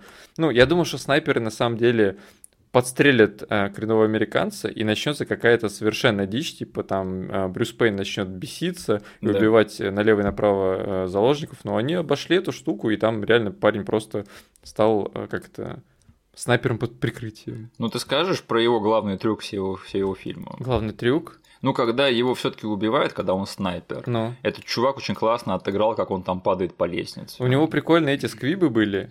Да. Э, потому что прям э, в него стреляет его снайпер из обычного пистолета, но из него прям куски мяса вылетают. Да. И он очень смешно падает, да. Но он здорово упал, потому что там явно видно, что это тот же самый актер, да, и да, он да. неплохой трюк выполнил на самом деле. Вот. Еще хотел обсудить концовку в плане того, что смотри, скажешь мне, насколько э, я сумасшедший. Но вот мы с супругой смотрели этот фильм вместе, и мы одинаково подумали. В этом фильме есть у нас главный герой, который э, имеет в своей биографии ситуацию, когда его жену берут в заложники, и из-за этого она умирает. Да. Из-за того, что он типа ввязался вообще во всю эту заварушку. Слишком сильно думал о ее заднице. Да, да, да, да, именно. Потом это человек, который имеет в своей биографии к концу фильма э, эпизод, где он обучает стюардессу, которая потом с ним на этот самолет садится, А-а-а. тому, что а, если тебя берут в заложники, да. то ты должна подчиняться. Но также у него в арсенале есть прием ударить по яйцам, и тогда можно обезвредить, типа пойти против системы. Да. И я такой думаю, блин, будет ли в конце э, момент, когда Брюс э, Пейн возьмет ее в заложники, и случится либо флешбеки у Уэсли Снайпса, да, потому что эта ситуация будет очень сильно похожа. Да. Но в этот раз он спасет девушку. И Б, должно было случиться, возможно, что он подаст ей какой-то сигнал по поводу того, что, знаешь, иногда правила лучше нарушать, если там встречаешься с каким-нибудь супер козлом отбитым. Да. И она ударит его по яйцам, и благодаря этому Уэсли Снайпс спасет ее и там врежет ему. Ничего из этого не случилось. То есть это повесили ружье и не сняли его, не выстрелили. Для меня это было реально вот в таком виде воспринято, потому что предпосылки были, и я бы их даже, даже хорошо воспринял. Возможно, там, ты сейчас скажешь, что это типа, не знаю, бред сумасшедшего, но мне этого немножечко не хватило в концовке. Ну, Денис, во-первых, независимо от этого, ты все равно сумасшедший, mm-hmm. да, не забывай про это. А во-вторых, ты просто не понял, ты не просек эту фишку, Денис. Э, Пассажир 57 это последние джедаи крепких орешков. А-а-а. Они обманули твои ожидания. Да, да, да. Они, они знали, что ты ждешь этого, и именно поэтому они этого не сделали. Так что вот так вот motherfucker. Да, поэзия, поэзия. Это как поэзия, оно все рифмуется. Да. А что-нибудь еще? Так, еще у меня заметок, что я не знаю почему, но меня немножечко выбросило из этого фильма положение персонажа в лоре этого, этой вселенной, да, то есть, по сути, я на самом деле почему-то ожидал что-то вроде Джона Маклейна, mm. то есть такой, знаешь, ну, Луз Кэннон, да, который там Э, всякую дичь творит, но на него на самом деле там не все а, опираются и не считают его суперменом местным. Но Снайпса в этом фильме знают все, да. боятся все и считают, что он разрулит вообще любую ситуацию. То есть там ФБР рандомно приезжает, говорит, блин, это Джон Каттер, ну тебе конец, чувак, если ты на него хоть немного залупнулся, я тебя обвиню и, короче, засужу, чел, реднек ты чертов, блин. И этот, и Том Сайзмер, короче, такой говорит, они не предусмотрели одной фигни. Катер на этом самолете. Ту-ду-ду-ду. Вот. И я немножечко, это вот прям минорный такой э, комментарий от меня, что это немножечко выбрасывало меня. Я хотел, чтобы наш герой был не прям супер идеальным в этом фильме. То есть, чтобы он немножечко Маклейновским был. Но как бы это не сильно зарунило вообще для меня. Мы с тобой обсуждали, опять же, крепкие орешки его репов, да, mm-hmm. и вот где они теряют, к сожалению, зрителей, это что вот, пожалуйста, очень многие из них не улавливают то, что чувак должен быть не лучшим в чем-то, да. да, он должен быть просто обычным. Э, но это еще немножечко такой показатель, знаешь, когда, ну, особенно в те времена, когда э, темнокожему актеру предоставляется такая возможность, да, то немножечко он начинает вот это искупать, да, то, то что им не э, часто предоставляют такую возможность, когда главного героя, да. поэтому они все получаются такими чересчур идеальными иногда. Да. То же самое можно сказать про какого-нибудь Шафта, например, да, который, судя по его там темке, да, он супер крутой чувак, у которого все телки на свете, да. и, и огромный, огромный черный, сами знаете что. Так что, возможно, это немножечко показатель еще и этого. Угу. да. Вот. И последний коммент у меня, который остался необсужденным, то, что в этом фильме на самом деле много чернухи происходит, да, там вот у нас крупным планом убивают ФБРовцев сначала, Лиз Херли с них стреляет, очень такая кровавая сцена, потом пассажиров убивают одного за другим, этот, мы уже проговорили про сцену, где Пейн вышибает мозги просто рандомному отцу семейства. Да. Вот. И в конце, на самом деле, по тону этот фильм скатывается в то, что вот там реально несколько фризфреймов есть, где все герои, которые дошли до конца, они просто очень легкомысленно смеются над всем, что произошло. Они такие, ха-ха-ха, блин, вот этот день. Вот, там, что в этой, в диспетчерской сидят, типа, чуваки, которые до этого там немного срались, они сидят, как, блин, а классный день, классно мы все разрулили. Потом этот э, Уэсли Снайпс с этой э, девицей уходит, они смеются. Я такой, блин, ну, немножечко порефлексируйте, может быть, блин, потому что всякая чернушная фигня произошла. Вот, многих людей убили, там вас чуть не взорвали, давайте немножечко посерьезнее к этому отнесемся. Но они довольно-таки легкомысленно ко всему. Так, блин, э, четверг, ну, чувак, это, это 90-е, понимаешь? Да, да, да. До 11 сентября еще можно было снимать жизнерадостные фильмы про захват заложников на самолете. Да, да, кстати, я вот тоже. Я когда запускал фильм, я такой смотрю него, думаю, блин, он вот в каком времени в 90-х, да, потому что они довольно серьезно говорят уже про тему там угона самолетов, но все еще легкомысленно к этому относятся. Я думаю, блин, ребята, да, вы там в десятилетие от того, что про это уже нельзя будет такого рода фильмы снимать. Да, а через 10 лет им будет Марк Уолберг рассказывать, вот если бы я оказался на этом самолете, ребят, там бы была кровавая баня. Я, кстати, дословно сейчас цитирую слова Марка Уолберга. Ну и знаешь, что э, хотя бы Уэсли Снайпс и его подружка, они заслуженно чувствуют себя героями в конце этого фильма, потому что они, по большому счету, эту ситуацию спасли. Да? Да. А не так, как в фильме Stone Cold, где там в конце чувак уходит с поля боя, да, там все мертвы, а он все равно уходит чувствуя себя героем под крутую музыку, хотя он просто обосрался. Но он хотя бы не смеется. Ты можешь, типа, додумать, что он рефлексирует. Он идет такой думает, вот я хрень натворил. Поменять там музыку, да, да. и совсем другой контекст этой ситуации появляется. Вот. Кстати, еще я вспомнил за концовки. Э, Лиз Херли-то выжила, да? Да. И там на нее какой-то очень я это все воспринял как какой-то намекающий наезд камеры был. Ее когда сажали в эту в полицейскую тачку, прям такой крупный план показали, и потом все, ее увезли. Я думал, блин, чего? Она сейчас типа как в крепком орешке выскочит оттуда с пистолетом, и ее застрелит ее стюардесса подружка, но не произошло. Ее бы должен был застрелить слайд, да? Да. Или, возможно, это задел на пассажира 58? Который, кстати, ты знаешь, да? Нет он сейчас на кинопоиске, если зайти, то почему-то э, в сиквелах указан Пассажир 58, но там нифига нету, кроме страны и жанра. Чё, какого хрена? И почему я этого раньше не видел? О боже, я сейчас просто в шутку сказал. Ого, вот это да. Ребята, пожалуйста, я, я очень скучаю по Лиз Херли, и мне кажется, она заслуживает камбэк. Давайте э, верните нам Снайпсы против Херли. Это будет, короче, Пассажир 58 э, with a vengeance, да? да это да, будет подружка мстить этого главного злодея. Кстати, там интересная ситуация, да, что она явно питает слабость к Брюсу Пейну, да. а он больше засматривается на подружку Снайпса. Да. Вот это, блин, любовный четырехугольник прямо посреди мускулинного боевика.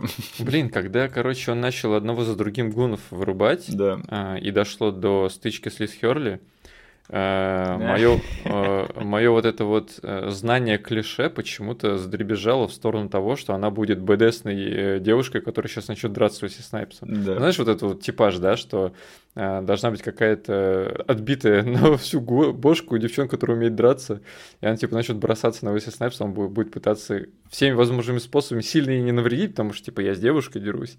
Но он, короче, вырубил ее одним ударом, я такой, ну ладно, это не тот случай. Блин, в каком фильме было то, что ты описываешь? Ну, не знаю, типа, сумасшедшая белая психованная, которая готова подраться за своего мужика, была в третьем крепком орешке, да.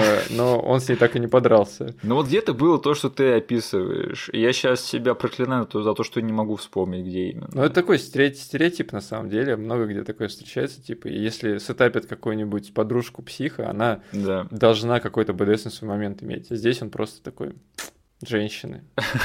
Когда дошло до этого момента конфронтации с Лиз Херли, я был немножко разочарован, что не разрулил эту ситуацию в стиле Кэмерона По из воздушной тюрьмы, который не стал бить единственного гея на самолете и дал ему пощечину просто. Да. Вот, кстати, тот накинулся на Николаса да. Кейджа. Вот, я, я вспомнил, о каком плече ты сейчас говорил. Вот, пожалуйста, воздушная тюрьма. Слушай, если ты все со своими моментами, то я бы хотел еще упомянуть э, старушку, над которой я поржал, когда ее садят к Уэсли Снайпс. Да. Я начинаю ему мозги там промывать. Скажи мне, за кого она его восприняла? Э, Или она... ты... Я не понял, нет, я не понял. Окей, я просто думал, вдруг это какая-то известная отсылка, потому что она какими-то крылатыми фразочками, да, да. разбрасывалась. Я подумал, блин, на кого это отсылка? Либо за рэпера, либо за игрока в баскетбол, скорее всего, может быть, за актера какого-нибудь, mm. да. А, и еще ты заметил, какую книгу читает Уэсли Снайпс в этом фильме? Это, я не знаю, насколько мы э, можем сейчас это обсуждать, но я заметил, сразу же заметил, поставил на паузу, сказал, смотри, Смотри, смотри, какая книга. Ну, если что, именно на этой книге основан фильм «Искусство войны». А серьезно? Да, да, то есть он еще тогда на нее посмотрел. Офигеть. Это было намеренно. Я думал, это просто совпадение названий. Нет, нет. Так что вот, чем больше знаешь, Денис, тем, тем меньше спишь, видимо. Офигеть, блин, все связано, Миш, мы живем в симуляции. It's all connected, да. Мы как с тобой, Чарли, на этой мемной, э, да. мемной картинке, там все связано. А, да, так что хотя бы ради этого точно стоило посмотреть фильм «Пассажир 57». А стоит ли его пересматривать, Денис, ты мне сейчас сам скажешь. А, наверное, пересматривать целенаправленно я все таки его не буду. Я составил очень хорошее такое осознанное мнение о нем. Угу как об очень крепком представителе жанра крепких орешков на, да. на локации X. Вот, и прямо пересматривать э, целенаправленно нет, но я буду не против его э, посмотреть, если его там, не знаю, выдастся рандомная возможность. Я бы в компании его пересмотрел. Да, да, да, этот фильм довольно неплохо смотрится, он очень коротенький и живенький. А я, скорее всего, не только его пересмотрю, но мне захотелось еще что-то такого же посмотреть. Я что-то не знаю, мне какой-то аппетит проснулся, знаешь, посмотреть какой-нибудь боевик из 90-х, 80-х, который выполнен компетентно, и который каким-то образом не посмотрел в свое время. И, в общем, сейчас начинаю заглядываться на вот эту вот э, Сигал, э, Курт Рассел, вот эту вот штуку. Мне немножечко пугает, что там, короче, номинация на Золотую малину у него. Ну, блин, бывает.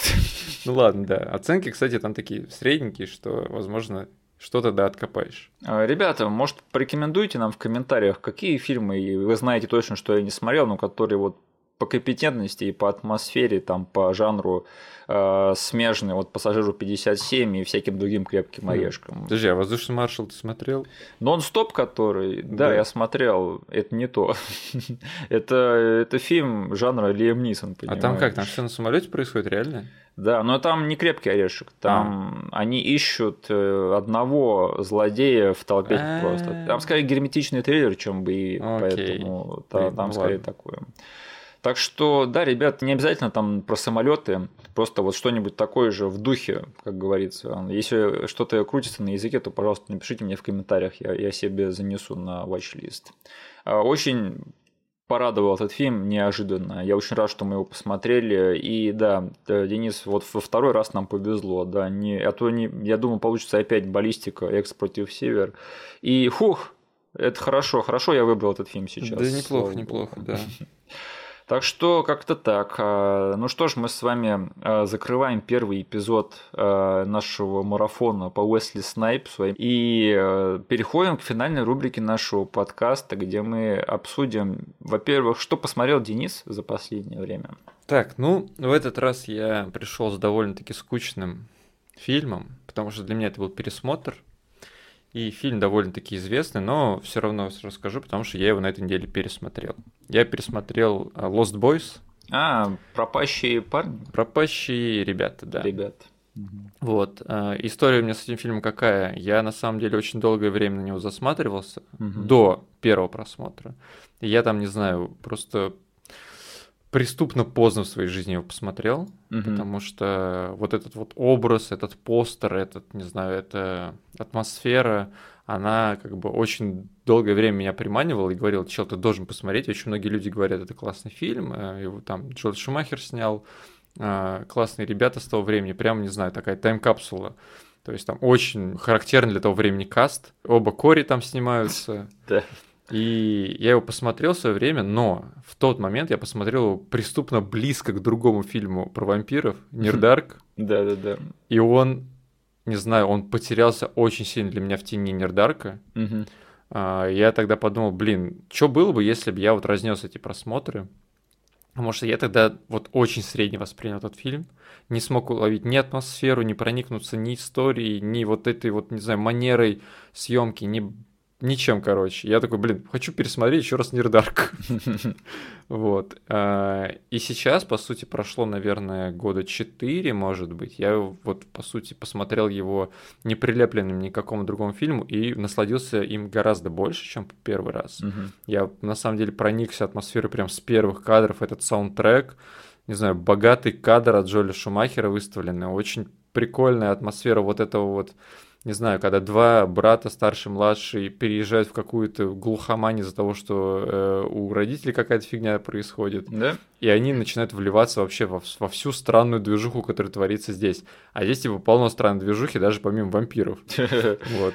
Там, блин, какие-то странные пирушки на пляже устраивают. Там вот этот знаменитый кадр с саксофонистом, рокером накачанным. Да, если у вас были вопросы по поводу ориентации Джоэла Шумахера, да, то вы когда видите там вот этого здоровенного, облитого маслом саксофониста, да. который полуголый там играет на саксофоне, то все становится понятно. И в этот раз я во всю эту атмосферу просто залетел, такой думаю, офигеть, это классный фильм, который вот свою локацию обрисовал для меня так, что я реально прожил этот э, уикенд с этими ребятами. Угу. И в, проникся вот этой вот немножечко сейчас, типа, все говорят, это атмосфера Stranger Things, типа, подобного, блин, Stranger Things, и как раз-таки заимели эту атмосферу из такого рода фильмов, да, когда да. кучка... Тут, по сути, есть движуха таких старших подростков и младших, она очень неплохо замиксована. Да. И мелкие ребята тоже, им есть что тут поделать, и как раз-таки вот когда они бегают и со своей стороны пытаются понять вообще, что тут происходит, прикольная сцена есть, где они пытаются вампира вывести на чистую воду, и там ему всякий чеснок подкидывают, ничего на него не действует, зеркалом ему тыщут в лицо. Короче, в этот раз я гораздо больше насладился этим фильмом, и а, он для меня все еще не переплюнул Нирдарк, угу. но встал очень рядом с ним. Э, да, классный фильм. Движуха с э, младшими мне нравится намного больше, чем движуха со старшими. Да. И времена, когда на Коре Фельдмана еще было не так э, позорно смотреть, как да. сейчас. Слушай, знаешь, я как-то натыкался, возможно, ты тоже помнишь, на VH1 как-то шла передача про 100 самых главных тинейджерских идолов, типа 80-х и 90-х. Блин, VH1 классный, он вот такие прикольные передачи устраивал, я помню, их вообще в захлеб смотрел. Я просто помню, каким тогда был Кори Фейман, да, это начало нулевых. Угу. И он тогда, в принципе, выглядел э, как адекватный человек, который повзрослел, какой-то куда-то, не знаю, что-то новое начал проживать, и который, в принципе, как-то себя собрал в итоге. И ты смотришь на него сейчас, боже, это просто больное зрелище, серьезно. Ну, у него же, типа, потекла крыша, да, из-за того, что он, по сути... Ну, там с ним много всякой фигни произошло. Да, но тем, чем он сейчас занимается, это просто, это просто позорище, потому да. что... И нет, для меня как главный шок был, что все таки он в какой-то момент был нормальным да. после всего этого, и потом он опять сошел с ума. Да. А вот это, конечно, очень жалко. Но э, Lost Boys, тем не менее, крутой фильм. И да, интересно, что ты его пересмотрел. Э, для тебя как-то не характерно брать так вот и по наитию пересматривать фильм. Я смотрел его за компанию. А я тогда, кстати, вот очень в тематику сегодняшнего эпизода. А, мы с тобой, опять же, в миллион раз говорим про крепкие орешки и его клоны. Так вот, я посмотрел фильм, с которого частично стырил э, какие-то элементы крепкий орешек первый, mm и который является таким прото-крепким орешком. Я посмотрел фильм Захват поезда пелом 1, 2, 3. С Джоном Траволтой? Нет, э, тот, который Тони Скотт потом переснял с Джоном Траволтой. Угу. А есть старый фильм 70-х годов с таким же названием, с таким же сюжетом. Угу. А, насколько я понимаю, я не смотрел новый фильм, но это в разы лучшее кино. А, мне интересно, в принципе, будет посмотреть и новую версию, потому что мне нравится Тони Скотт как режиссер, и Дензела я, в принципе, люблю, поэтому, может быть, как-нибудь гляну. Угу. Но вот это, это реально такой прото-крепкий орешек, потому что там тоже захватывают заложников, и нет чувака, который разбирается с ними там в поезде, да, где это все происходит в метро. А, но есть Уолтер Мэттео, который пытается держать эту ситуацию под контролем, хотя он обычный чувак, который там в диспетчерской работает. И вот какая-то корреляция между всем этим есть, потому что явно узнаются вот элементы, которые потом будут, потому что... А, там нет чела, который в локации с этими психами, да? А, нет, да. Но вот элемент того, что там главный герой, главный злодей, они всю дорогу общаются по рации, угу. и один из них это вот чувак, который захватил заложников, а другой, который пытается это все разрулить, но это же крепкий орешек, да. Да. И это еще было в том фильме, в общем, очень-очень такой крепкий триллер из 70-х, эм, который опирается чисто вот на сюжет, на то, как все это было снято, а не на экшен. Mm. Если любите такое кино, то обязательно зацените. Очень-очень такой фильм своего времени и очень хорошо написанный, самое, самое главное. Там очень крутой сценарий. Так что я вот э, случайно его посмотрел, но мне кажется, получилось довольно-таки, ну, по тематике сегодняшнего эпизода. Уолтер Матео, он там сыграл лучше, чем в Деннисе Мучителе? Денис невозможно сыграть лучше, чем Денис Мучитель. Правильный ответ. Слушай, а ты помнишь этого пацана из Денниса Мучителя? Да. Я тут только на днях вспомнил, что, оказывается, он же играл в «Неистребимом шпионе» же, да? А, точняк. И он там играл пародийную версию Кевина. Да, он же там это заменял Маклая Калкина. И там даже была сцена комичная, где пародировалась, э, пародировался один дома. Да. Э, где вот этот пацан там кидал эти всякие штуки на двух чуваков, которые пришли его похищать. Да. И это было странно, потому что я всегда думал, что Денис Мучитель в детстве это калька с одного дома. А потом этот пацан еще одну кальку сыграл с одного дома. И почему этого чувака до сих пор никто не вспоминает и не обсуждает как главного клона Макалея Калкина тех времен? И вообще, почему никто никогда на моей памяти не вспоминал и не обсуждал этот фильм? Потому что вроде бы Уолтер Мэттео, да, и Деннис да. Мучитель – это известная IP, но про этот фильм вообще никто никогда не говорил на моей памяти. Э, попахивает эпизодом подкаста, нет, Денис?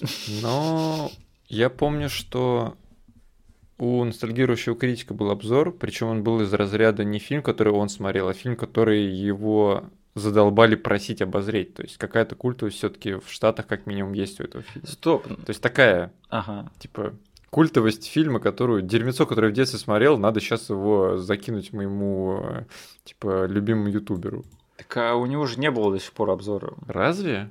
Нет. Окей, значит, возможно, какие-то дурные воспоминания, но мне кажется, я что-то такое видел. У него был список вещей, которые он никогда не, не обозрет. А, это список, короче. Да. То есть его задалбывают, но он не будет это делать. Я просто не, не уверен, что даже в этом списке этот фильм был, понимаешь? Окей. Возможно, это у тебя эффект Манделы сейчас случилось. Да, я, возможно, что-то путаю. В общем, мне э, просто интересно, почему все так обходят этот фильм стороной, потому что на данный момент критик уже сделал обзор на трудного ребенка, да, вот это интересно. А на Денниса Мучителя до сих пор нет. Вот только у этого Синема Сакра есть э, обзор. Ну, на игры в основном. Да, в общем, да, странно. Блин, а... короче, да, я где-то что-то шизу словил, возможно. Денис, можешь расслабиться, я не буду заставлять тебя пересматривать Денниса Мучителя. Спасибо большое. Только подземелье дракона. То есть у меня выбор, да, либо одно, либо другое. Хреновый выбор, чувак. Да. А, слушай, нам сказали, что мы не обсудили ремейк фильма Крафт, и я каюсь, это мой недосмотр, потому что у меня было прописано это в плане, и я что-то забыл слово за словом. Но если что, да, у фильма «Колдовство» был ремейк, и он был очень дерьмовый от студии Blumhouse. Это конец истории. У тебя, Биша, была одна работа. А, там снимался Дэвид Духовный, кстати, в роли главного злодея. Чего? Да-да-да, знаешь, сейчас у Blumhouse есть такая привычка, они берут знакомые IP, снимают э, ремейки и напихивают в него феминистской повесточки. Ну. И ничего кроме этого в этом фильме нет, в таких фильмах. И Крафт это один из двух таких ярких случаев, потому что второй это был недавний ремейк Черного Рождества, в котором тоже кроме повесточки ничего не осталось. Mm. И эти фильмы, они очень-очень похожи между собой, потому что они очень-очень дерьмовые, и они очень-очень э, напиханы этой повесточкой. И они таким образом создают дурную репутацию этой повесточки, потому что в остальном я против феминизма ничего не имею. Угу. И еще интересный факт, что это на самом деле это не ремейк, э, поправочка, потому что там снялась Файруза Белк в роли своей э, персонажа из э, оригинального фильма. Это сиквел? Это типа сиквел, насколько я понимаю. Возможно, я что-то тут путаю, потому что я его не смотрел. Okay. Но я, я я видел, что у нее там роли есть. Поэтому это такой лего-сиквел получается. Угу. Такой полу-лего-сиквел, полу-ребутквел. Э, Твинкел, говорите, называйте как хотите, в общем. Все это, все это не важно, потому что фильм дерьмо. Угу.